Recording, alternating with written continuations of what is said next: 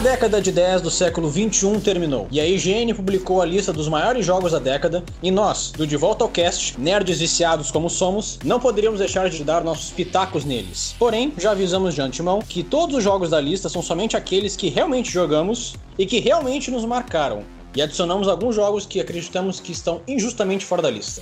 Vamos começar com qual, senhor Gustavo? Cara, eu acho que seria bem democrático, em função de, de, uma experiência como um todo, a gente falar, porque não, de um dos jogos que, apesar de ter sido lançado há um bom tempo, inclusive na geração passada, ainda tá lançando conteúdo pra caramba, ainda é muito jogado. E que jogo é esse? É o GTA V, né, meus amigos? Atualmente não tenho jogado GTA, não, não tô acompanhando os conteúdos e tudo mais, mas eu me lembro que na época que esse jogo saiu, meu amigo, era uma febre, era um hype, assim, da galera querendo jogar, porque puta que pariu, vai voltar Los Santos, como é que vai ser? Será que vai ter a Vila do CJ? Será que vai ter o caramba? Será que vai ter Grove Street? E, e especialmente depois que tu vem do GTA 4 lá, ainda na geração passada ali, que era um jogo muito bom, mas que apesar de todas as qualidades dele, ele reduziu muito algumas coisas, né? Tem um mapa que aparenta ser um pouco menor, talvez mais, mais enxuta, eu acho que é a melhor palavra dizer. Tiveram melhorias que teve na época e tudo mais, mas ao mesmo tempo tu tirou elementos que tinha no San Andreas que o pessoal adorava, questão de avião, os diferentes biomas, entre aspas, ali, que no San Andreas tu tinha desde o deserto, lá ao norte, até florestas e tudo mais, enquanto o GTA 4 ficou mais focado ali em Liberty City, né, cidade fictícia que equivale a Nova York. E aí, cara, quando veio o GTA 5, não sei vocês, não sei como é que foi experiência de vocês. Mas, cara, eu me lembro do hype da galera assim, cara, tem que jogar esse jogo. E na época eu tava. Eu tinha um 360, eu joguei no 360, né? Eu me lembro, inclusive, que eu tive que comprar um pendrive para instalar o jogo, porque eu não tinha espaço no HD suficiente para ele rodar. E detalhe que esse jogo, na época que ele foi lançado, até hoje, na verdade, ele deve continuar sendo um dos jogos mais caros a ser produzido. Ele custou cerca de 265 milhões. Isso é o orçamento de filme blockbuster de Hollywood. E o mais incrível disso é que foi um jogo que prometeu um monte, entregou o que prometeu e para duas gerações, né, cara? Um jogo que saiu numa geração que já estava em vias de terminar, saiu para a geração seguinte com as devidas melhorias e está vivo até hoje. Muito parecido com alguma coisa que a gente vivenciou há pouco tempo. Nicolas, qual a tua experiência com o GTA? Como é que foi para ti? É legal pra caralho, né? Simples assim. é só isso que eu tenho que dizer. GTA é aquele tipo de jogo, minha opinião, que faz com que qualquer um que jogue pouco videogame ou não jogue videogame vá jogar videogame. Sim, ó, simples, assim. Pô, aquele tiozinho da banca, ele vai comprar um PlayStation só pra jogar GTA. Entendeu? Porque assim, GTA é um é um marco da indústria, né? Nem mesmo de um a marca GTA é um marco, entendeu? É, é interessante a gente ver todo esse crescimento que a gente é testemunha de toda a jogabilidade, a história, os personagens da própria Rockstar, de ser uma produtora de quase que de conteúdo, entendeu? Não é produtora de jogo é pouco pra Rockstar por tudo que ela faz Olha o que foi a febre do GTA San Andreas, milhões de vendas do GTA 4. Olha a revolução que foi o GTA 3 com a questão de jogatina, porque até o segundo GTA era uma câmera vista de cima, num carro Verdade. que ia batendo em tudo que era canto. Era uma jogabilidade meio estranha, mas ao mesmo tempo era muito diferente. Aí tu vem com o GTA 3, que tu bota um cara em terceira pessoa, tu pode sair na rua tirando em gente, atropelar a velha, fazer explosão. Cara, é um troço absurdo de louco.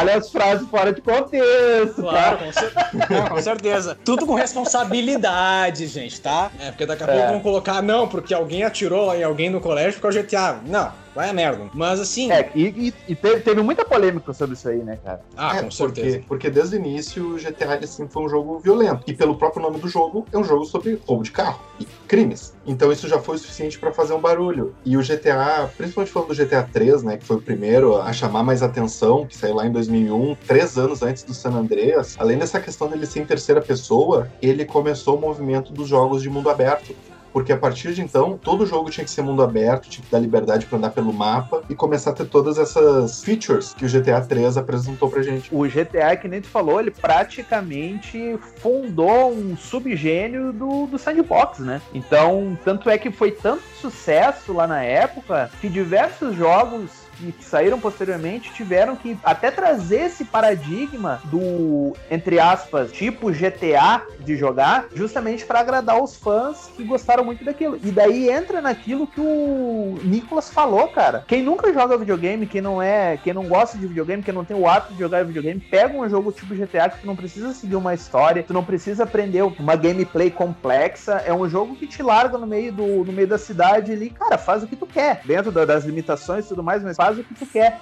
E muitos outros jogos se viram nessa necessidade de trazer para esse mundo aberto, digamos assim, justamente por causa dessa liberdade a princípio que o, que o jogo te dá. Exatamente. E além disso, ele.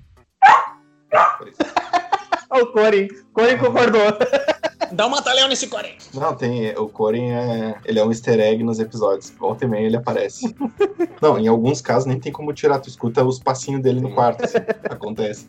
E o legal do GTA é que ele traz diferentes elementos sem deixar esses elementos a desejar, porque ele tem pilotagem, tudo bem, não é um simulador, não é um gran turismo da vida que vai tentar ser o mais real possível, mas ele ainda é divertido. A parte do tiroteio é maneira. As histórias são muito interessantes. GTA 3 tu ainda tem uma história mais de máfia, no San Andreas é uma questão mais de gangues lutando por território da cidade. E o GTA V, ele traz também muitas críticas, principalmente à cultura norte-americana. Então, na superfície ele parece um, só um jogo violento, mas ele tem algumas camadas que fazem ele ser memorável. E os conteúdos que foram produzidos depois eles foram sendo lançados gratuitamente, que é uma coisa que tu não vê hoje em dia. A EA, por exemplo, lança o jogo incompleto e bota um valor lá em cima para que a gente tenha o jogo Olha a crítica aí, galera. Olha a crítica.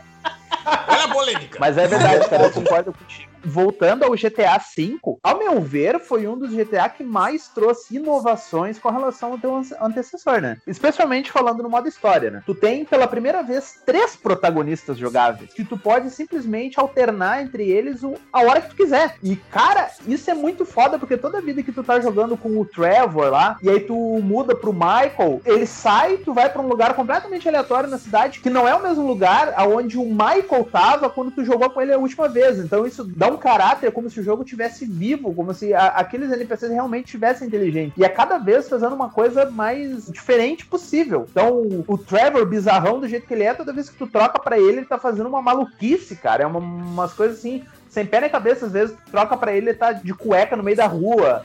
Ao mesmo tempo que quando tu troca pro Michael lá, um empresário fudido que tá, tá na. Acho que nem me lembro se é, se é empresário, não me lembro qual é, qual é o, o, BG dele, mas enfim. Tu troca pra ele, às vezes ele tá sempre com problema com a família, etc. A mesma coisa quando tu muda pro Franklin, ele já tá mais nas paradas da região dele lá, tá conversando com alguma parceria, às vezes até com ele brincando com o cachorro dele. Então, cara, essa foi uma pegada que pelo menos eu curti muito na época que eu joguei, ver esse mundo vivo que eles estavam apresentando. Ainda que os NPC da rua ali eh, não sejam tão profundos, sejam realmente os robozinhos andando pra lá e pra cá, mas ainda assim, cara, se chove, os caras estão com sombrinha e guarda-chuva. Tu vê que eles entram em loja de roupa e saem com sacola, tem a sua profundidade. E, cara, as missões, eu acho assim, ó, uma mais tri que a outra. É uma pena que elas são curtas, não sei se vocês concordam comigo, se vocês têm esse mesmo sentimento, mas Sim. um sentimento que eu tenho com relação ao GTA e especialmente ao GTA V é que tu tem missões muito fodas, mas que são curtinhas, cara, e que te deixa sempre com gosto de quero mais. Por exemplo, eu sou um cara que eu nunca fui muito fazer esse, essa jogatina de massacre que nem a galera gosta de fazer, tá ligado? Sair matando geral, de lutar contra a polícia, até porque é impossível tu, tu ganhar da polícia no GTA em qualquer GTA que tu, tu esteja. A menos que tu esteja com o tanque que tu pega na. Que nem no GTA 2, o cara pegava o tanque e matava todo mundo num. Tu era indestrutível praticamente. É, mas se eu tiver que fazer alguma crítica, para a gente não ficar também dizendo que é o jogo perfeito, tem duas coisas no GTA V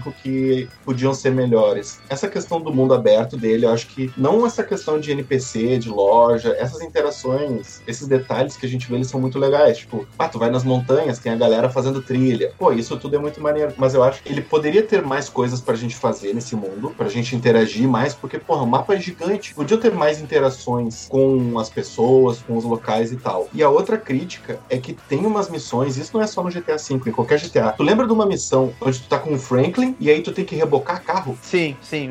Isso é uma side quest, né? Né? Não, é quest da história mesmo. Bom, enfim, eu acho que é, tu tem que fazer uns, tem que fazer uns trabalhos lá com um cara, eu não me lembro, não me lembro. É, tu tem uma vizinha tua que precisa da tua ajuda e aí a tua missão é rebocar carro. Ou até tem uma outra lá que com os containers, que tu tem que ficar realocando container e só lá, depois de um bom tempo mexendo em container, que tu vai ter alguma coisa pra fazer de verdade. Eu acho que esse tipo de missão até é uma forma do jogo te mostrar, tipo assim, ah, olha só, dá para fazer isso, entendeu? Ah, olha só, se tu pegar um, um caminhão guincho, tu pode guinchar os carros na rua. Se tu pegar um caminhão. Ah, é meio pobre, normal. né? Não, claro, eu, eu te entendo, eu não, não tô defendendo, concordo contigo. Até porque não, tu pega, às vezes, missões de história que basicamente tu vai fazer isso, né? Todo o universo, todo o negócio que tem para aprofundar, tu vai ter uma missão que ela vai te, vai te colocar dentro de um caminhão, que nem tu falou, um caminhão guincho, para te rebocar um carro só pra ter a desculpa de tu tá com um NPC junto no carro, o cara te contando uma história e tu evoluir a história a partir daquilo ali. Por um lado, eu entendo que talvez seja uma forma de fazer a história andar dentro de um contexto, dentro como se estivesse dentro de uma normalidade, o lado mais simulador, talvez, do, do jogo, mas ao mesmo tempo, cara, convenhamos, é um saco, né, meu? Esse tipo de coisa entra no, no top do Red Dead 2, que é essa questão do até que ponto vai a simulação, até que ponto vai o arcade.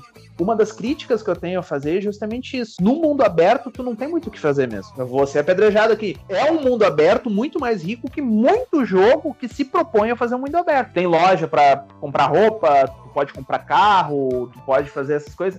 Só que ao mesmo tempo, tu não tem, assim, eu acho, uma diversidade de outras coisas para fazer que te dê mais um gosto, assim, além de, ah, se tu quer uma ação, não tem uma outra, outra alternativa, senão tu sair matando gente para te chamar atenção na polícia e aí tu atirar neles. É, é uma das críticas que eu tenho justamente por eu não ser esse perfil de jogador que gosta de, desse estilo. E é uma coisa que eu curtia bastante, eu acho que é o 4 que tinha isso, e o, aí o 5 tirou, que era aquelas missões de tu pegar um carro da polícia e aí tu podia fazer as missões de procurado, de de achar os bandidos que eram procurados e tal, ganhava uma recompensa e pegava os caras. Então era uma série de quests que eu curtia pude fazer. Isso me fez lembrar até mesmo o GTA San Andreas, cara, que tinha uns negócios que eu achava incrível pra época. O GTA tem medidor, por exemplo, de massa corporal, né? De quanto esportivo que tu é.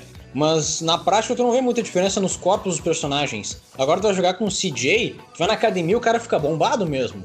Tu vai é. pra uma, uma, um lugar de pichação, tu pode pichar na parede, sabe? Sim. E... e é uma coisa que eles tiraram do, do, Uma coisa que infelizmente não tinha no, no 5, né? Que era. Mas que eles trouxeram de volta no Red Dead Redemption. Não, mas tem no 5, tem no 5. Isso eu lembro que tem, tem sim. Tem, tu pode malhar e aumentar a estamina, corrida, essas coisas. Isso tem, isso tem. Mas fisicamente os corpos dos personagens não mudam. Eles continuam a mesma coisa. Ah, sim, sim, nesse ponto sim. Apesar desses defeitos, essas questões que a gente comentou, eu acho que o GTA V dá para ficar como um dos maiores jogos da década, sem sombra de dúvidas. Não, isso que a gente nem entrou no mérito do, do modo online dele. Eu, pelo menos, nunca joguei, mas, cara, eu acredito que o modo online do GTA V é o que tenha mantido o jogo vivo até hoje justamente porque no modo online tu tem todas essas coisas que a gente pontuou como carente na questão da história. Então tu vai ter na história principal do GTA V tinha que fazer uma missão da história principal para te fazer um assalto ao banco. Então fazer aquela missão que tu vai pegar um submarino, te infiltrar no negócio, aquelas missões foda. No online tu faz isso tipo rotineiramente, digamos assim, né? Então eu acho que é um dos pontos que tem mantido o GTA V vivo até hoje, porque querendo ou não é um jogo de 2013 13, cara. A gente tem aí oito anos de vida para um jogo que tá bombando e lançando conteúdo direto. Então eu acho que é um dos principais pontos que mantém ele aí no top 10, talvez, do, da última década. E sem falar que no online tu pode fazer de tudo. Dá para fazer tantos assaltos que são maneiríssimos de fazer na história, como tu tem corridas, tu tem tiroteio. As DLCs, elas dão muitas possibilidades para quem gosta e quer ficar. Não era nem no online, era no, na própria história, mas às vezes era divertido só tu ficar correndo, andando para lá e para cá no meio do mapa fazendo nada. A história às vezes tu esquecia, mas só a diversão de ficar jogando acho que conta muito. E aí, na medida que a gente vai falando de mundo aberto, cara, eu acho que é válido a gente comentar o nosso querido Cavaleiro das Trevas aí, né? Que a gente já vem falando nos últimos episódios. Comentamos aí, o primeiro teve sua participação no Snyder Cut, depois. Fala um pouco. Esperamos que faça um pouco mais no Snyder Cut do que fez no filme da Liga, mas enfim. Tem que fazer, né? São quatro horas.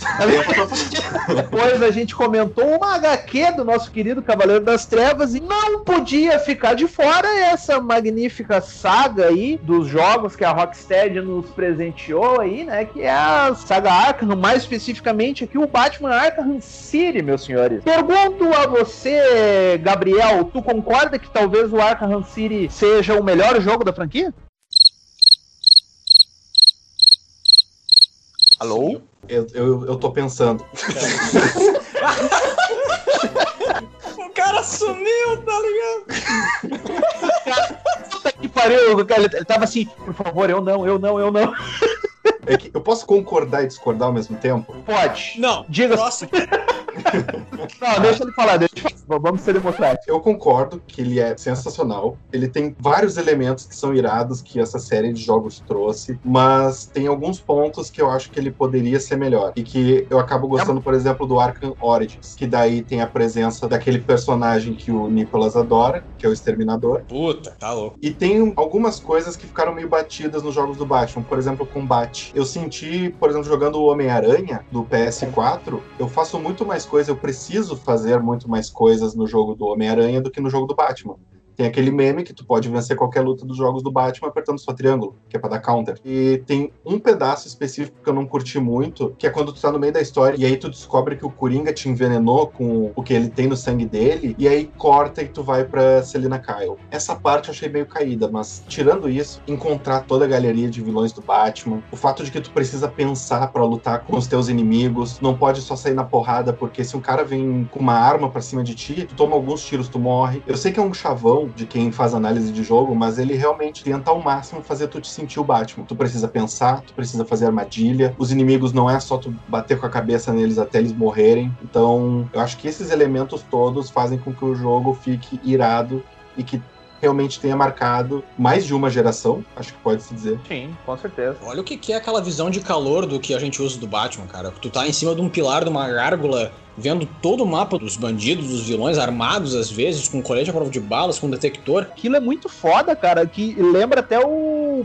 no Batman Cavaleiro das Trevas, o filme do Nolan, que é quando ele usa o sonar no finalzinho do filme, cara, aquilo lá é muito massa, velho. Sabe, e essa jogabilidade que o Gabriel falou, que te faz sentir o Batman, que me marcou total, assim, sabe, de tu conseguir ver pontos frágeis na parede para tu explodir com teu spray, quais vilões que são mais fortes, que tu tem que derrotar de uma forma forma diferente, que tu não pode derrotar todos de uma maneira só. As táticas que tu usa até mesmo, tipo gás de fumaça para tu desaparecer, entre aspas. Quando tu plana com a tua capa e vai de encontro com um cara, o combate que tu tem com os vilões, até mesmo a reação dos vilões quando eles sentem o, o coração de um dos companheiros dele parar de bater, que eles percebem, ah meu Deus, o Batman tá aqui, onde é que ele tá, meu Deus, os caras ficam todos desesperados, apontando as armas pra tudo que é canto pra tentar te achar. E como o Gabriel falou, a, a galeria de vilões do Batman que é única em qualquer cultura pop e que tu tem esse prazer de enfrentar cada um deles, sendo numa, na, na, história principal, sendo numa side quest, com uma dublagem incrível que o jogo proporciona e numa cidade totalmente criada para te dar essa atmosfera de que tu tá em perigo 100% do tempo, mas tu não pode nunca esquecer que tu é o Batman, é tu que tem que estar tá no controle de tudo. É isso que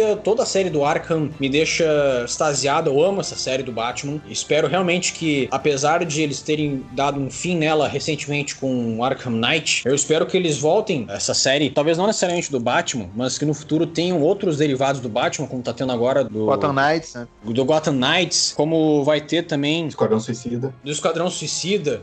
Imagina se a gente tivesse uma mesma jogabilidade com, sei lá, com Super-Homem, com Flash, com Mulher Maravilha, até mesmo é, com vilões. Um jogo da liga nos moldes desse Batman da Rocksteady era o ouro, né, cara? Puta que pariu, tá louco. Pra qualquer fã, é inegável. E um ponto que junta também com todos os episódios que a gente gravou até agora é que em todos os jogos da série Arkham, tu tem o maior vilão do Batman que é o Coringa. Ele tá sempre presente. E tu tem nos jogos possivelmente o melhor, ou um dos melhores Coringas de todos, que é o Coringa dublado pelo Mark Hamill. Uh.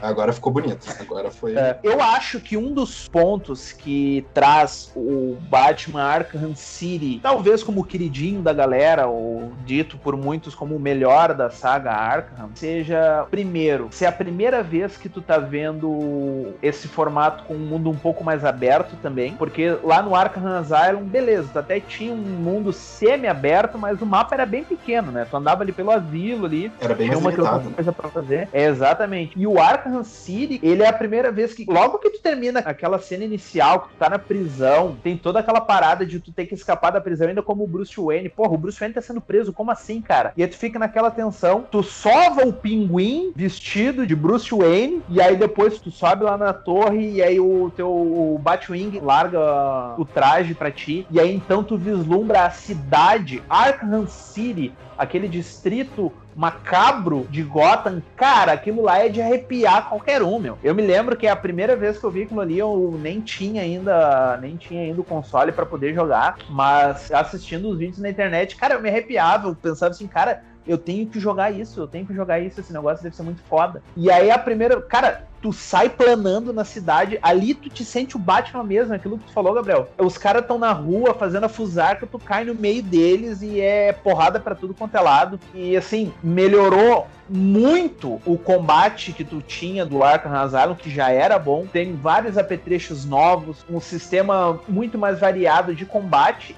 Mas, cara, eu concordo plenamente contigo que uma das falhas da saga Arkham é tu não ter um combate corporal mais complexo. É quase como se o jogo te dissesse, cara, o Batman é foda por natureza, vai na fé. É só ficar quadrado e triângulo, ou X e Y ali, que tu vai acabar com todo mundo. E eu concordo contigo que o jogo do, do Homem-Aranha faz isso muito bem. Tu consegue ter a mesma, o mesmo dinamismo que tu teria num jogo do Batman, que tu tem no jogo do Batman, só que ele coloca muito mais responsabilidade no jogador. Tipo, cara, ele é foda, só que tu tem que ser foda também. E isso eu acho Ele- que é uma coisa que o jogo do Batman peca. E ele te obriga muito mais, no caso do Homem-Aranha, a usar todos os apetrechos que tu tem pra lidar com diferentes inimigos. Porque, tá, tudo bem, tu começa num nível fácil ali, onde todos os caras tu consegue só dar porrada. Aí daqui a pouco tem um cara com escudo, que se tu tenta usar certos apetrechos não funcionam, e tu tem que usar outro. E aí tu tem combinações diferentes, tu tem coisas diferentes que tu tem que fazer. Então, nesse ponto, eu acho que o jogo do Homem-Aranha ele superou o do Batman. Mas, cara, só o que tu falou da cena do Batman colocando o traje pela primeira vez, a própria trilha sonora, que é algo que o jogo do Batman ele tenha mais que o GTA, por exemplo, é a trilha sonora sensacional, é bem super-herói, bem Batman, tu sente aquele espírito do herói que a gente viu desde os filmes do Tim Burton, das animações também, né? E ele expandiu tudo que tinha, já que ele fez muito bem no Arkham Asylum, mas ele abriu pro mapa e ele te dá opções de como lidar com as situações. Mesmo que tu não use todos os apetrechos, se tu quiser ser mais stealth, tu pode. Se quiser só sair na porrada, tu também pode. Então, acho que, como tu falou, isso fez com que o jogo virasse um queridinho do, do público. E aí depois, cara, o Origins, que não faz parte da trilogia original, nem foi produzido pela Rocksteady, né? Mas, cara, eu tenho um carinho muito especial por Origins também, por ter sido o primeiro que foi dublado em português, né? Uma dublagem muito boa também. E tanto o próprio Arkham Knight, cara, não acho um jogo ruim, apesar de ele ter suas falhas, mas é muito foda de tu ter o Batmóvel pela primeira vez, apesar do jogo ser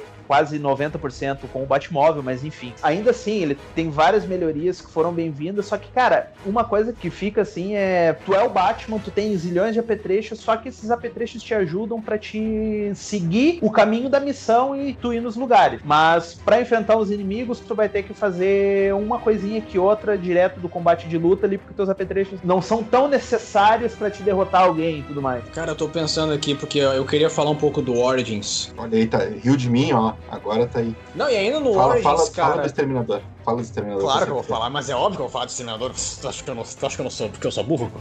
E, cara, ainda na, na parte do Origins, cara, eu vou ter que falar, principalmente da parte do, da luta do Batman com o Exterminador, que pra quem jogou o Arkham Knight, o jogo posterior, se decepcionou, porque não teve uma luta entre os dois, teve uma luta de carro entre os dois. O Origins, ele tem momentos incríveis pra mim. Ah, eu também, eu acho que é um jogo super subestimado, porque apesar de ele trazer as mesmas mecânicas do Arkham City, eu gosto muito da história de origem do Batman, eu gosto de quando ele conhece o Coringa dos vilões que ele já conhecia antes do Coringa. Eu, pelo menos, não conhecia até o jogo ser lançado, eu, nunca ouvi falar no Máscara Negra. E, a, e achei do caralho Máscara Negra. O Crocodilo, para mim, é um dos melhores da, de toda a série Arkham, porque ele tem um, um tom meio humanesco. É, humanesco tá certo? Não sei. Humanoide? Ou não, é, não, é humanoide seria. A outra misturou humano com grotesco, humanoide com grotesco. é, pode ser, né? Humanesco. Tá. Vou, vou usar o humanesco. o Nicolas sempre tem, né? Ele tenta usar essas palavras em vários episódios e fica estranho.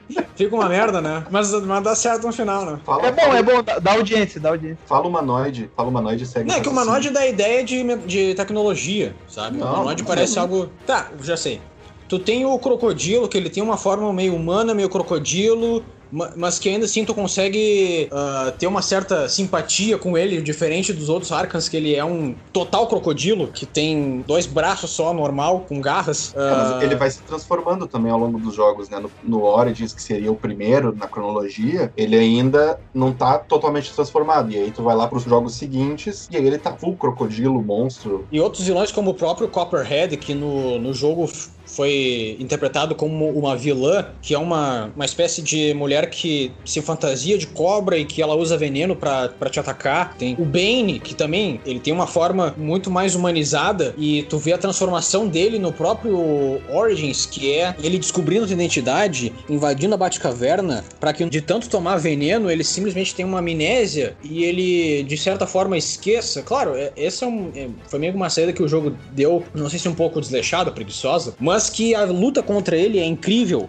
Mas claro, eu vou ter que prezar o fato da luta do Exterminador com Batman, que são dois personagens que estão lá uh, no topo, estão no ápice do seu condicionamento físico. É uma sequência de golpes que tu tem que acompanhar para não ser atacado pelo Exterminador. Inclusive tem vários diálogos incríveis e que para mim ficou extremamente marcado na série e que eu acho que a gente deve prezar assim. Finalizando aqui, concluindo o, o jogo, a gente deve sim fazer essa menção super honrosa que é a série do Arkham de estar na lista da IGN, que infelizmente ela não apareceu, mas que a gente se obrigou a colocar porque foi uma série que para nós, e acredito que para vocês ouvintes, foi revolucionário demais. E nessa luta com o Exterminador, acho que dá pra gente quase afirmar que, fisicamente falando, o Exterminador é tão forte, tão poderoso quanto o próprio Batman.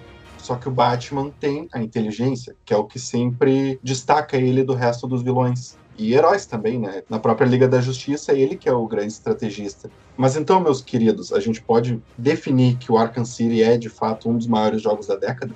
É claro. Com certeza, com certeza. E eu acho que o Origin só ganharia do Siri, até indo nas pilhas do Nicolas, se o Terminador fosse o John Magnello, né, ô Nicolas? Com certeza.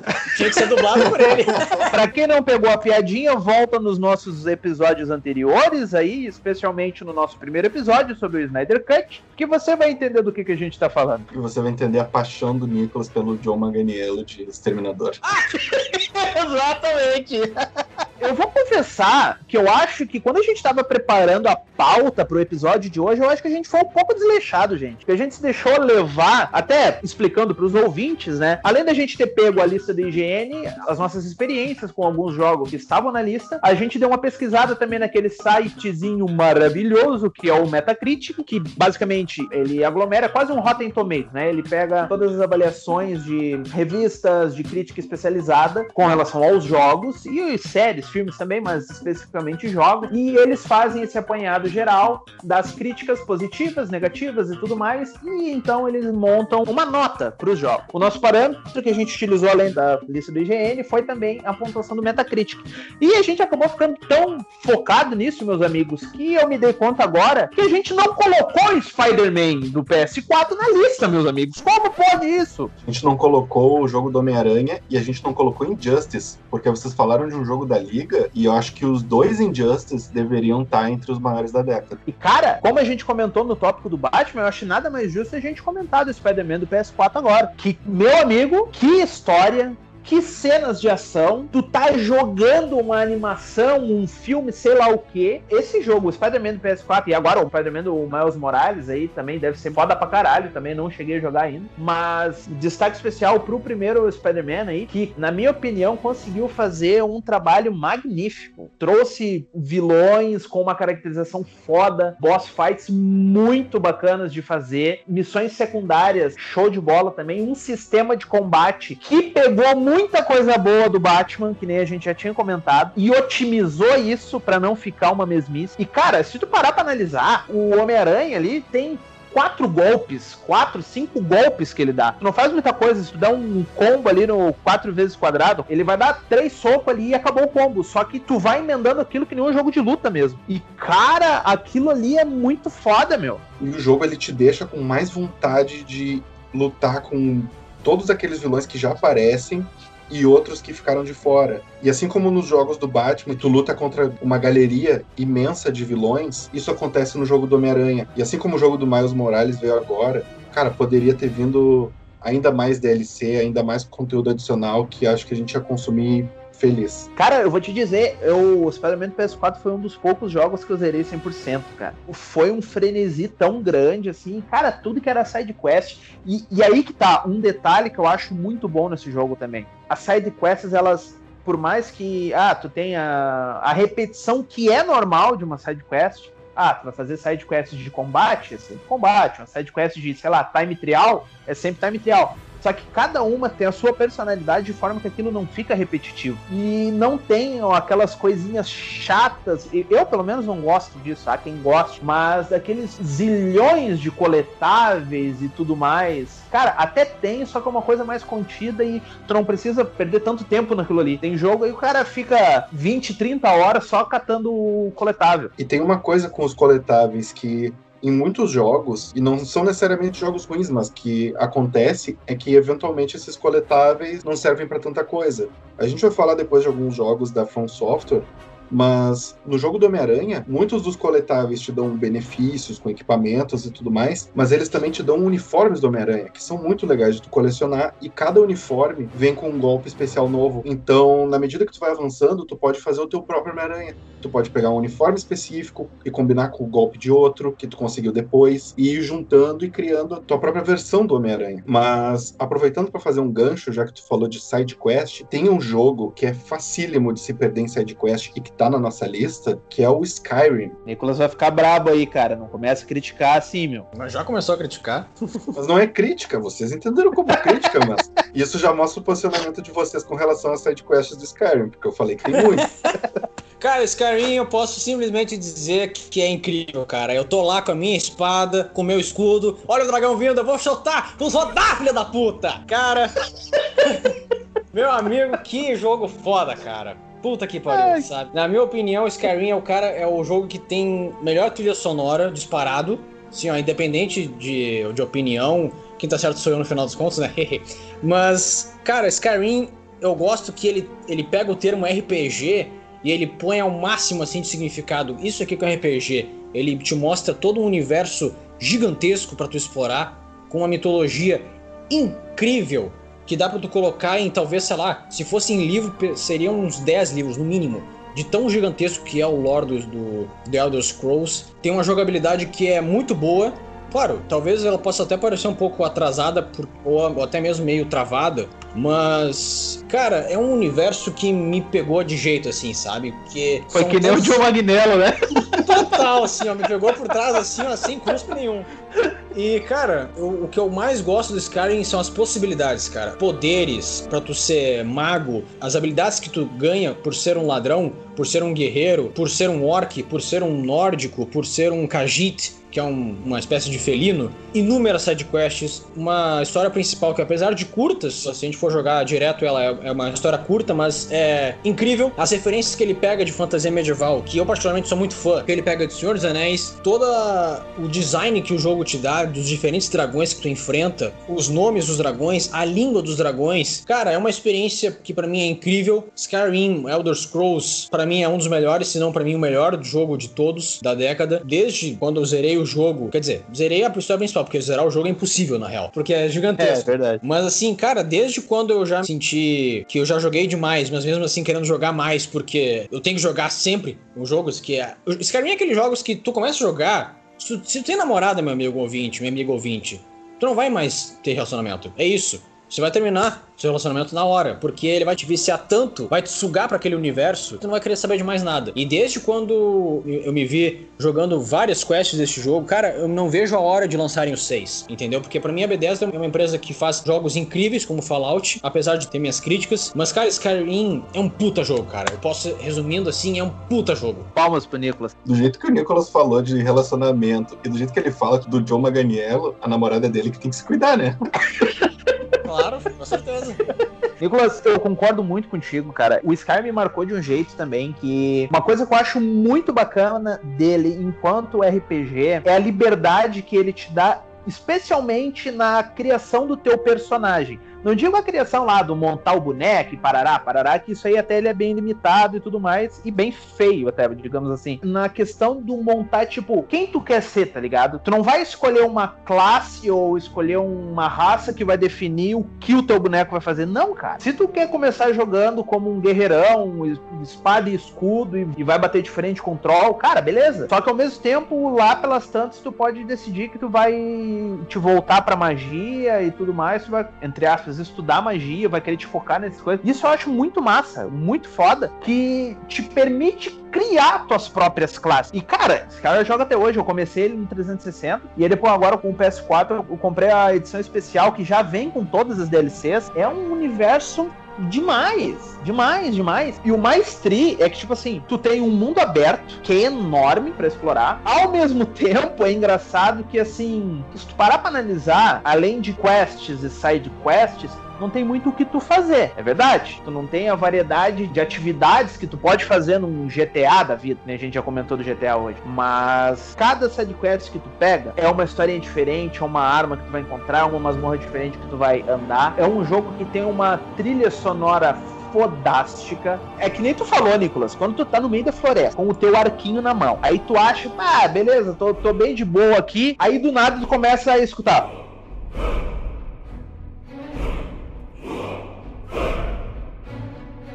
Olha a trilha sonora aí, ô, ô Nico. Ah, eu sinto nas minhas veias, meu Deus do céu. Aí tu já fica assim, meu Deus do céu, cadê o desgraçado? E daqui a pouco vem um dragão voando, cuspindo fogo pra cima de ti. Cara, é tu, teu arco e ele, cara. E aí quando tu tá com, sei lá, um dedo de vida, tu te lembra que tu salvou o jogo há meia hora atrás. É um jogo, assim, simplesmente foda. Eu não sei se o uh, Gabriel, tu chegou a jogar Sky? Qual é o teu posicionamento com relação a esse jogo? Eu acredito que eu e o Nicolas sejamos extasiados demais com esse jogo para opinar de forma lúcida. Sim, sim, não, eu joguei, claro que eu joguei. A questão das possibilidades dele eu achei muito foda desde o início. Eu sempre gostei de fazer personagem mago no início. Até jogando RPG de mesa mesmo. Eu sempre começo pelo bardo ou alguma outra classe que tenha magia. Então, esse jogo permite isso. E por mais que a gente faça piada e as sidequests hoje em dia tenham um estigma ruim, as sidequests também ajudam no crescimento, no desenvolvimento do teu personagem, porque tudo bem, tem toda a questão da história, que o lore é gigante. Inclusive, o Nicolas falou de livros e acabei em vários livros. Eu recomendo a todo mundo assistir um vídeo do Polygon, onde o Brian David Gilbert, ele leu todos os 337 livros que tem dentro do Skyrim. E aí, cara, tu tem todo esse universo de possibilidades. Tu pode evoluir arma física, mágica, arco e flecha tudo ao mesmo tempo, ou tu pode te especializar numa coisa só. Eu acho foda. Eu acho que eu vou acabar meio queimado depois desse episódio, porque eu que tô puxando os pontos negativos pra dar uma equilibrada. Mas. É, vai. Uma coisa só que no início pode ser meio que uma trava pra quem estiver começando é que a história, eu achei que ela ficou um pouco perdida, até pela quantidade enorme de conteúdos. Às vezes tu tá andando, tu faz uma coisa e aí tu lembra, pá, tem uma quest pra eu fazer, eu tenho que ir no reino X, eu tenho que matar não sei quem, e às vezes isso fica meio perdido. Claro, o, jogo, o conteúdo do jogo ainda é excelente, mas tem essas coisas e, e, o fato de que o mundo, acho que ele parece até maior pra gente, porque no início a gente tem que caminhar quilômetros até descobrir os lugares e habilitar o fast travel. O mais Sim. irônico Eu é que é um mundo aberto e ele não é nem metade do que realmente é o mundo, porque Tamriel é um planeta gigantesco, cara. Skyrim, apesar de gigantesco, é um país só. Tu tem só uma Região. ideia de É, é uma região. Tu tem ideia de que existem outros países, outras regiões, por causa das raças. Porque eles falam, ou até mesmo pra quem já jogou os, os jogos anteriores, sabe que Tamriel é um troço gigantesco. Outra coisa que eu, que eu lembrei agora, outras referências que o jogo faz. Cara, olha as referências que as DLCs fazem. A DLC do Dragonborn, que foi a última, olha a referência Lovecraftiana que tem na DLC inteira. Com... Sim, meu, muito foda, digno de passagem. Cara, Depois o Nicolas fala que não é fã de Lovecraft, né? Mas tudo bem. Não, você está me interpretando de forma errada. Olha aí. Tá no episódio de Game of Thrones ele também puxou A, porque tem referências Lovecraftianas. Toda hora ele lembra, ele finge que não gosta, mas a gente tá percebendo as dicas, né? Olha aí, me difamar, cara, que di me difamando. Tu não, vai, tu não vai escapar do episódio de Lovecraft, Nicolas. Não, mas eu não quero escapar. Na verdade, eu quero ler os sussurros. Mas enfim, isso aí é papo para outro, outro episódio. Cara. Beleza, uh, segue o baile. Cara, e a referência que tem DLC Downguard, que é Bram Stoker puro, que é Anne Rice, que é toda a mitologia do, dos vampiros dentro do RPG. Cara, tu já tinha antes da, das DLCs, tu tinha lobisomem, aí tu coloca vampiro no meio. E não só uh, vampiro, tu tem um mapa. Não sei se dá pra dizer que é um mapa astral das habilidades que tu tem no jogo, que tu pode aumentar, não só de ah, alquimia, de escudo, de espada de uma mão, de espada de duas mãos. Cara, tu tem habilidades de vampiro, habilidades de lobisomem. Ah, que jogo foda! Puta que pariu! Uma expansão muito bem-vinda que, que, com as DLCs mesmo. Sistemática que tu aprendeu a, a, montar em dragão, tá ligado? Então foram coisas assim que eh, foram muito bem-vindas. Claro, o jogo não é perfeito o jogo tem bug pra caralho, os NPCs são bugados. Tem vídeos aí que é Skyrim in real life. Quem jogou vai chorar de rir, porque é um negócio muito muito, muito engraçado e completamente a ver com Skyrim, cara. É boneco caminhando contra a parede, empurrando cadeira ao caminhar ou aquela clássica do aquele stealth quebrado que tem o Skyrim, mas enfim, é um jogo com seus defeitos, mas que acredito que assim como eu, assim como o Nicolas, acredito que muita gente ama e com certeza merece estar dentro dessa nossa lista dos maiores jogos da última década. E não podemos esquecer dos guardas NPCs que I used to be an adventurer like you. And I took an arrow in the knee. é verdade. Verdade. Isso parece ser muito comum em Tamriel, né, cara? E falando de coisas Lovecraftianas, e por que não dizer assim, até cutuloides, e lobisomens, e coisa sombria e tudo mais, a gente não podia deixar de falar do Bloodborne, entrando aí nos jogos da From Software, e que a gente vai comentar mais pra frente, esse modelo de jogatina que ficou muito famoso, e acredito que nessa última década, né? Muitos jogos começaram a ser chamados de o Dark Souls de qualquer coisa. São Souls-like. Exatamente, exatamente gênero Souls-like é uma coisa, mas é que todo jogo é o Dark Souls dos jogos de plataforma. É o Dark Souls do não sei o quê. Cara, a gente tem essa pérola negra porque é um jogo sombrio pra caralho. É um jogo que aproveita essa jogabilidade que foi criada com o Dark Souls e remonta ela de uma maneira muito bacana. Eu, especialmente, me senti muito mais confortável para jogar Bloodborne do que o Dark Souls. Não, não, não, consigo jogar Dark Souls, sou um fracasso, confesso. Mas o Bloodborne, o, essa sistemática de jogo muito mais ágil, de tu ter que atacar primeiro para te conseguir te recuperar e tudo mais. Fora a estética do jogo, eu acho que ganhou muitos pontos comigo. Mas para falar sobre Bloodborne e todo esse universo magnífico, eu vou passar a palavra para ti, meu caro amigo Gabriel, que nós sabemos que é o especialista no Souls-like da vida. Qual é. Qual a tua sensação ao pisar pela primeira vez naquele consultório imundo e sombrio de Yarnam? Cara, é bizarro. Como tu falou, ele é um jogo extremamente obscuro. Ele te dá medo do início ao fim. Ele tem vários elementos de terror, tanto do Lovecraft quanto Anne Rice. Ele puxa todas essas referências. Ele se passa até, que nem tu falou da arte, ele se passa na era vitoriana e a direção de arte da From Software sempre cumpre com todas as expectativas. E eu acho que o Bloodborne, ele pode sim ser considerado o melhor jogo da From Software, pelo menos até o Dark Souls 3. O Sekiro eu ainda não joguei, mas o Bloodborne, diferente dos Dark Souls, ele tem uma mecânica que é muito mais rápida e muito mais fluida para que tu não precise ficar te escondendo atrás de um escudo e ficar rolando durante o combate inteiro. Ele te instiga justamente a ir para cima. Foi até o Zangado que disse que a ideia é tu ter uma mentalidade be the first cara, tu é poderoso, tu não é só um cara qualquer, tu não é um cara fraco, tu tem capacidade, tu tem as armas, cara, vai para cima e destrói os monstros. E ele trouxe algumas mecânicas que foram muito bem passadas pro Dark Souls 3, porque nos primeiros dois Dark Souls, normalmente quando tu tinha uma luta com um boss, tu não tinha já uma fogueira em seguida, tu precisava andar, às vezes tu morria. A progressão no mapa era um pouco mais travada. Com o Bloodborne, assim que tu derrota um chefe, tu já tem ali uma lanterna. No Dark Souls 3 tu vai ter uma fogueira depois de tu derrota cada boss. Isso faz diferença, esses pequenos detalhes, assim como questões de mecânica. No Dark Souls 3 também tu vai ter uma mudança no sistema de magias que foi muito bem-vinda. Eu acho que o Bloodborne equilibra muito bem a questão da dificuldade com a mecânica. A mecânica dele é muito melhor que do Dark Souls, mas ele não deixa de te punir, porque tem aquela coisa, né? Que quase todo boss que tu abaixa a guarda ou que tu dá uma bobeada, tu toma três golpes e tu cai. Acho que nesse sentido, no gênero Souls-like, ele marcou de fato a década de 10, sem dúvida. E uma coisa muito bacana, principalmente na, nas gameplays que a gente fez junto, né, Gabriel? É que justamente assim, quando tu tá jogando com um amigo, é, é óbvio que sempre acaba ficando mais fácil, né? Mas ainda assim tu não fica, tu não perde perde aquele medo de estar tá enfrentando aquele, aquela figura gigantesca e monstruosa ali na tua frente, né? E aquilo, cara, a qualquer momento é um, um passo errado que tu dá, uma esquiva no momento errado que tu deu, ou se tu atrasou um pouco para te dar o tiro para parar o ataque do teu inimigo, é um suspiro que tu tá da morte. E é também essa questão da agilidade maior do personagem que me atraiu muito mais pro Bloodborne do que dos outros, cara. Fora a temática, a estética vitoriana, que vocês sabem que eu sou apaixonado, no meu estilo de arte que eu acho simplesmente. E toda a questão da estética das roupas, das armas, aquela coisa ao mesmo tempo elegante e brutal dentro de um mundo que tu não sabe se é loucura, tu não sabe se é um pesadelo, tu não sabe se aquilo ali é realmente real.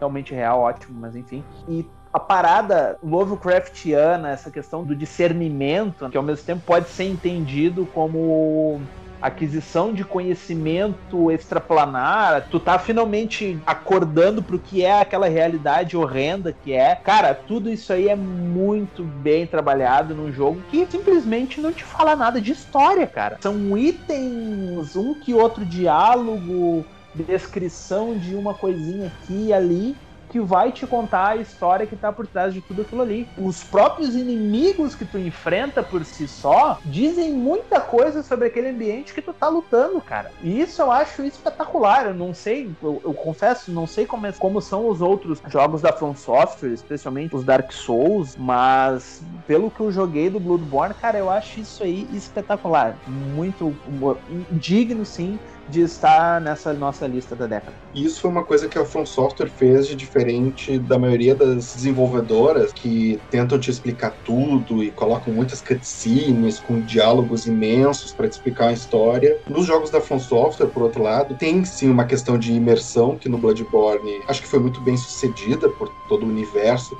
Ele não tem um mapa tão extenso quanto os outros Dark Souls, então ele é muito mais focado, muito mais direto no que, que tu tem que fazer e para onde tu tem que ir. A exploração é muito melhor, os mapas têm mais conexões, ao passo que ele te coloca naquele universo e se tu tiver interessado, engajado e quiser ir atrás, cara, é uma história sensacional com várias interpretações, várias camadas diferentes, tu tem diferentes perspectivas sobre os fenômenos que estão acontecendo, né? Tentando não dar spoiler, mas é uma história e um universo muito ricos e que deixam os diversos finais com mais interpretações ainda, porque, como você falou, já que a gente está trabalhando com elementos ligados a Lovecraft e a própria sanidade das pessoas, tem muita gente que fala que, na verdade, aquilo tudo que tu tá vendo é fruto da tua insanidade. Então é um jogo que foi muito interessante, apesar dos defeitos dele, algumas questões de mecânica, de itens, né, que muito item às vezes tu não usa para nada, a questão das poções de cura, que no caso são os frascos de sangue, às vezes tem que dar uma farmada para ter cura na hora de lutar com o boss, mas, cara, é um jogo que merece sim um destaque entre os maiores da década, e mesmo jogando juntos, tem muito chefe que a gente suou, que a gente teve que lutar várias vezes, e às vezes a gente tava numa luta tranquilo, tá, dando dano, do nada o boss agarra um dos jogadores, ele acaba com a tua vida instantaneamente. É, o cara tá com a vida cheia, né, meu? Aquele agarrão filho da puta que ele te dá. O cara esquivou de todos os golpes, mas o mais letal ele pega o cara ali e suga toda a vida num.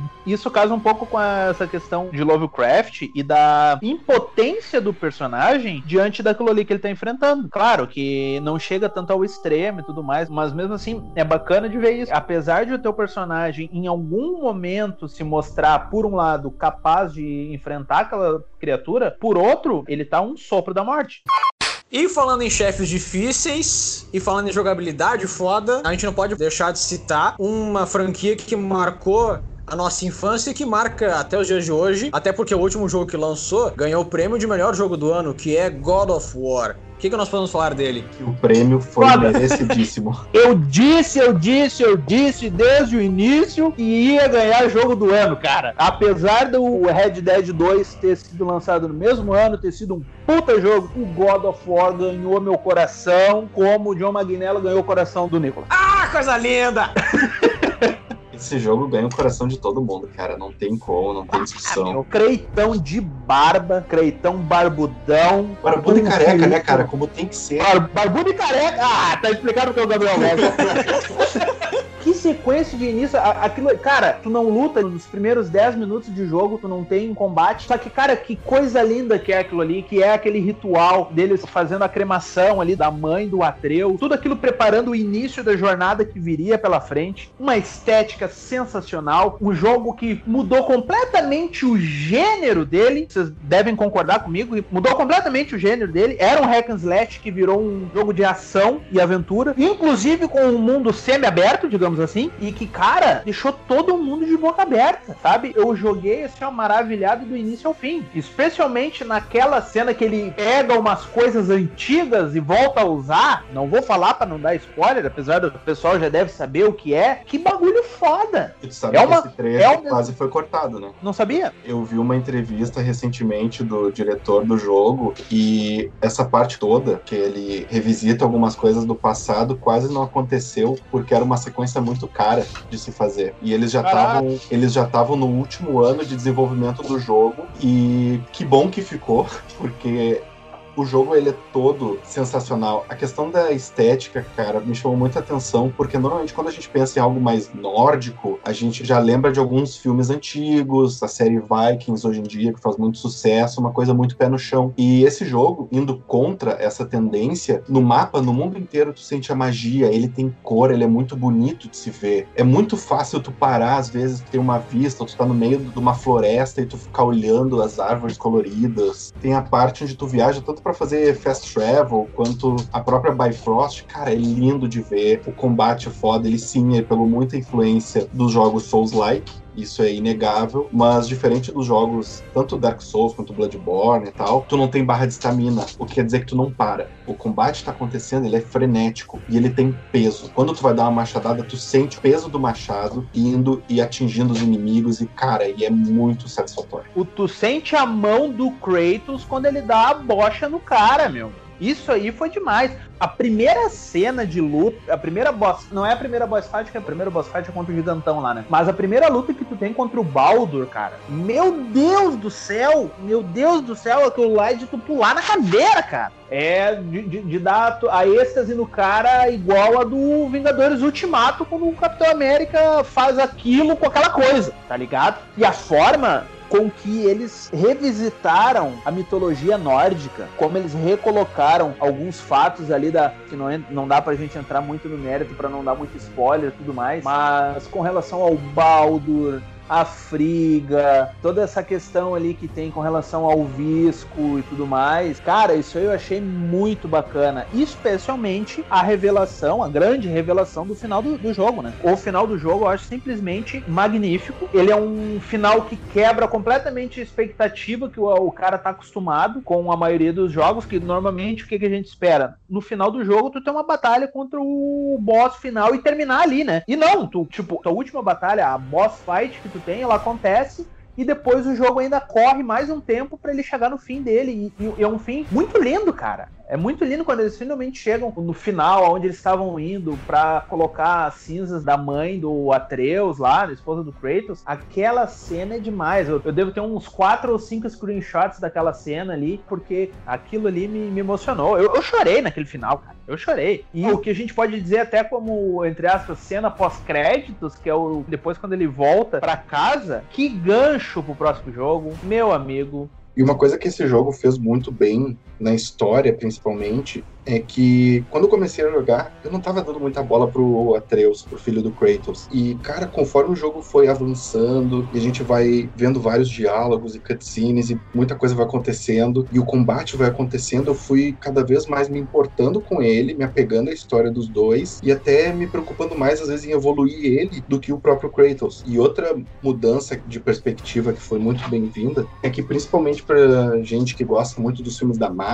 e acompanha algumas outras histórias que falam de mitologia nórdica, nesse jogo a gente tem os deuses de Asgard como os vilões da história. A gente vai acompanhando nos diálogos, nas descobertas que a gente faz, que muitos desses deuses não eram tão bons assim. O que é algo normal quando tu tá lendo sobre a mitologia, quando tá lendo os Edas, né? O Thor, ele é bruto, ele não é o Thor dos filmes. E a gente vê a história muito pela perspectiva dos próprios gigantes. Então, acho que foi uma dinâmica muito bem-vinda. E é uma coisa muito bem característica da saga do God of War, né? Que é justamente aquela questão do que os deuses, eles de bonzinho não tem nada, né? Exato. Alguns deles são, tem uma mudança completa de caracterização, não de caracterização, mas o próprio caráter, né? E o próprio Kratos, cara, tu vê a evolução dele enquanto pessoa, se é que dá pra chamar ele de pessoa, uma simples pessoa, porque o cara, é, o cara é um deus, né? Mas tu vê a própria evolução dele, não só na saga como um todo, pegando ele do desde todo o ódio que ele vem acarretando, mas que daí tu vê ele é um cara muito mais calmo, muito mais contido. Até quando ele tá em, em, fúria, tu vê que é uma fúria diferente, é uma fúria madura, se é que existe isso. E Como ao mesmo tempo que tu fala, tem né? essa. A raiva pode ser uma arma, só tem que saber controlar Exatamente. e direcionar. Exatamente. E é uma coisa que é muito foda, porque tu acompanha uma evolução de um personagem dentro de uma saga, e nesse jogo tu acompanha outra evolução dele, cara. O próprio jogo do início ao fim traz uma puta evolução dele, que é trazendo como a figura dele, a figura paterna dele, como ele vai nutrindo afeto com o Atreus, cara. Que no início tu vê que é uma relação muito fria. É o tempo inteiro ele é o Boy,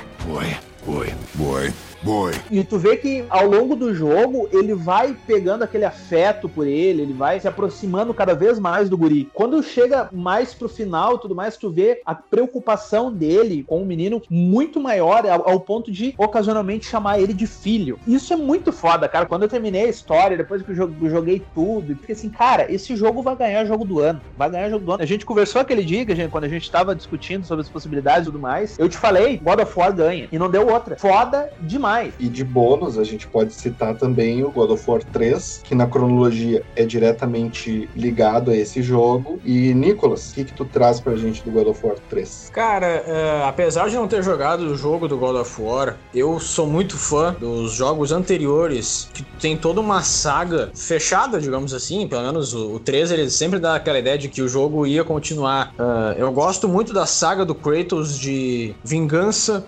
Redenção, busca pela verdade, mas principalmente o que é mais padrão nos jogos do, do God of War é a fúria dele, cara. É que o Kratos, cara, o Kratos é o cara que quando ele tá com raiva, Tu sente a raiva dele, assim, ó, de longe. o cara que ficou com raiva de ti, ele simplesmente vai quebrar uma pedra no soco pra jogar em cima de ti, cara. Isso é foda, né?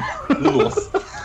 Aquele grito dele de Uá! Aquela coisa assim que ele tem dentro dele que, pra quem é um jovem revoltado como eu, cara, se identifica muito com ele. Gosto muito da. Gostava muito da jogabilidade do Hack and Slash, de todos os inimigos que tu enfrentava, dos boss, das cenas de, de sexo que não era implícito, né? Não, tu não mostrava, era sempre uma sombra, uma coisa assim que. Nicolas virou Que cara- adolescente agora, né?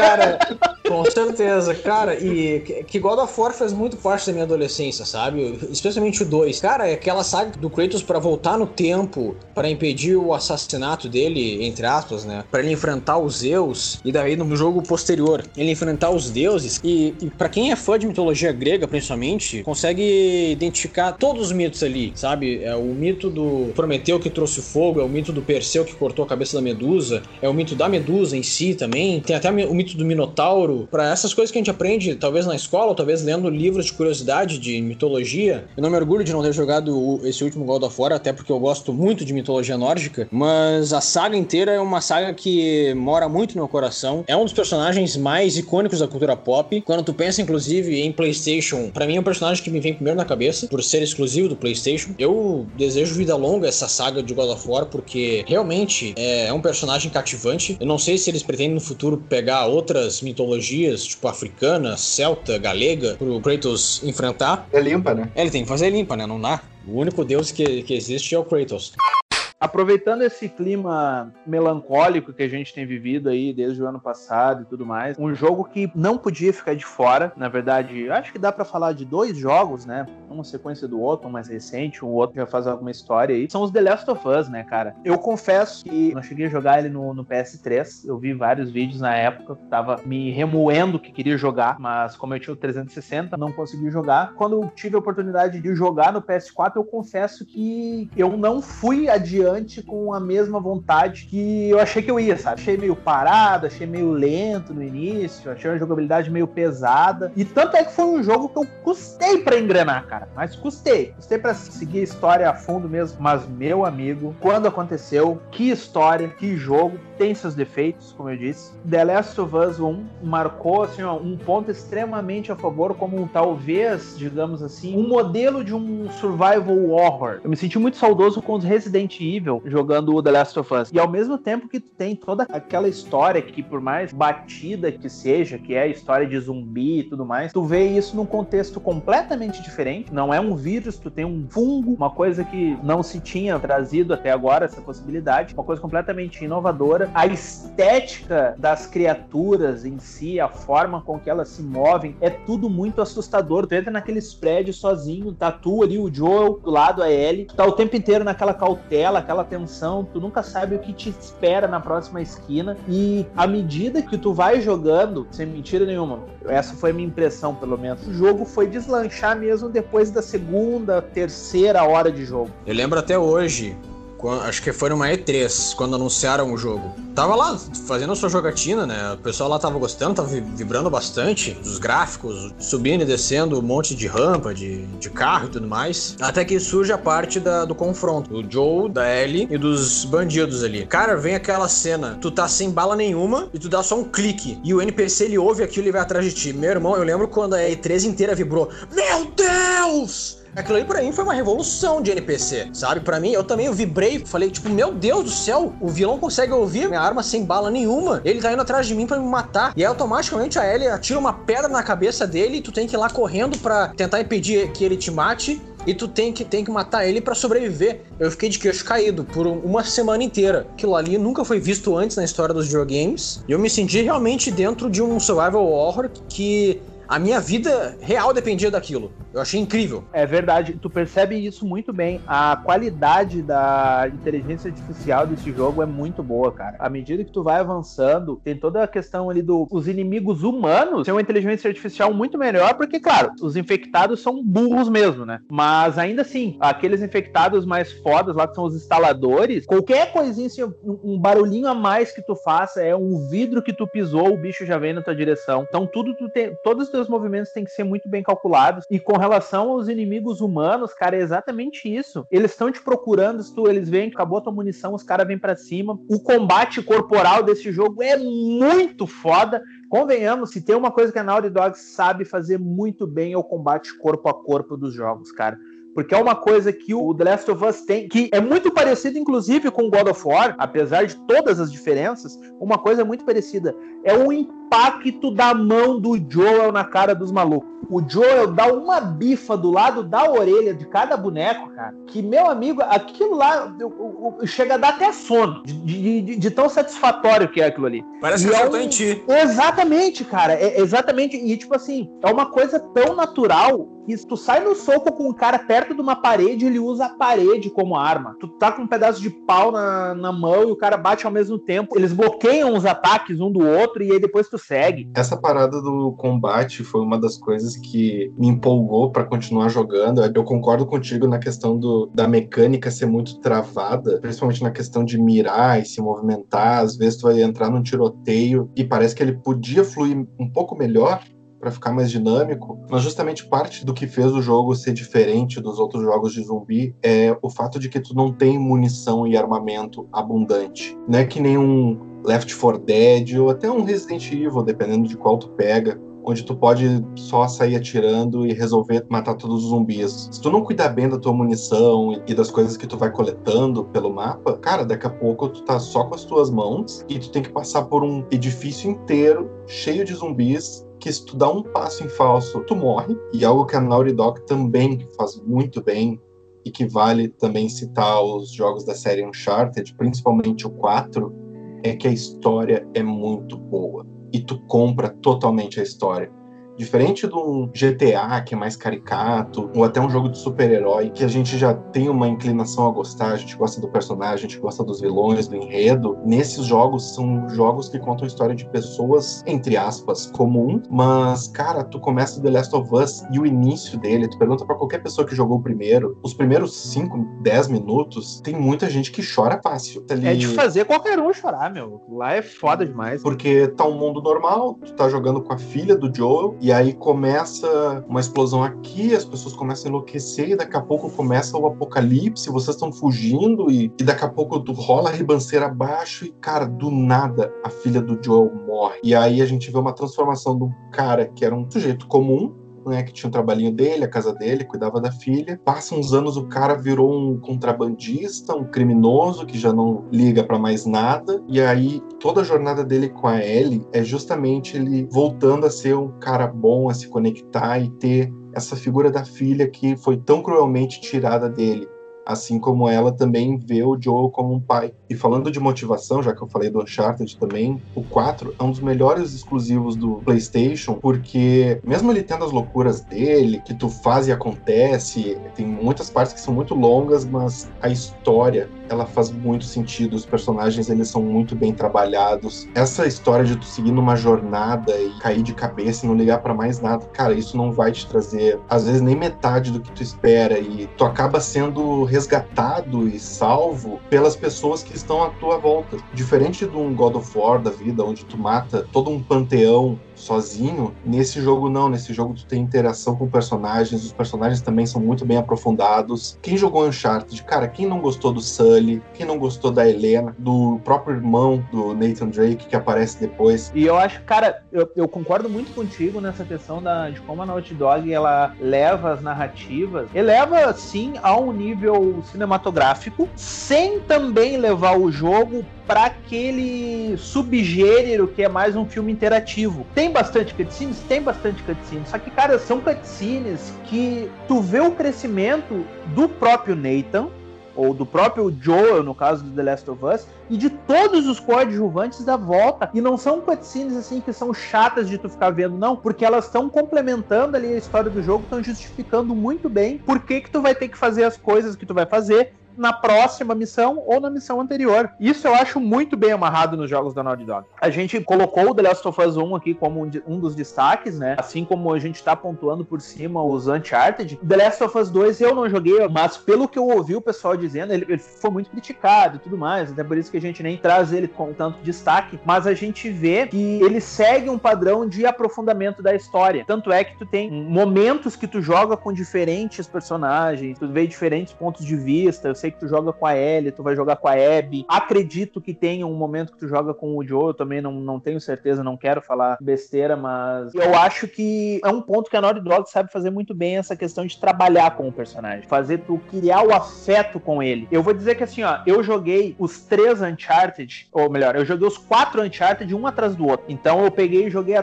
primeira coletânea, eu joguei um, dois, três, um atrás do outro, depois o quatro. E, cara, quando chega no final do quatro, tem a, aquele final que aparece a filha dele tem todas essas referências a, aos jogos anteriores. Foi uma conclusão espetacular para a saga do Nathan, sabe? Nesse ponto a gente não deve nem entrar no, no mérito, talvez, de ah, o jogo que marcou a década, mas eu acho que a gente pode, não sei se vocês concordam comigo, mas eu acho que a gente pode definir que as produções da Naughty Dog nessa última década marcaram, porque o que eles trouxeram foi diferenciado. Não tô nem indo só The Last of Us e o Uncharted. A gente pode citar o próprio reboot do Crash, que ninguém esperava e foi muito bem-vindo quando o pessoal trouxe. Acho que se destaca muito bem como uma das principais produtoras e acho que merece estar aí como destaque nessa última década. Cara, eu tinha até esquecido do final do Uncharted 4, quando tu falou da filha, eu senti um arrepio aqui, porque aquilo é tão foda. Foi um final muito bem colocado, assim, como terminar a saga do cara de uma forma que ficasse emocionante mesmo, que dissesse pro pessoal, tipo assim, olha, gente, a saga dele acabou. Sem tu matar o cara, né? Aquilo foi muito bem feito. É um trechinho ali, talvez não dá 20 minutos, mas ali tu entrega muita coisa e é ali que eles deixaram a mensagem pros fãs, né, cara?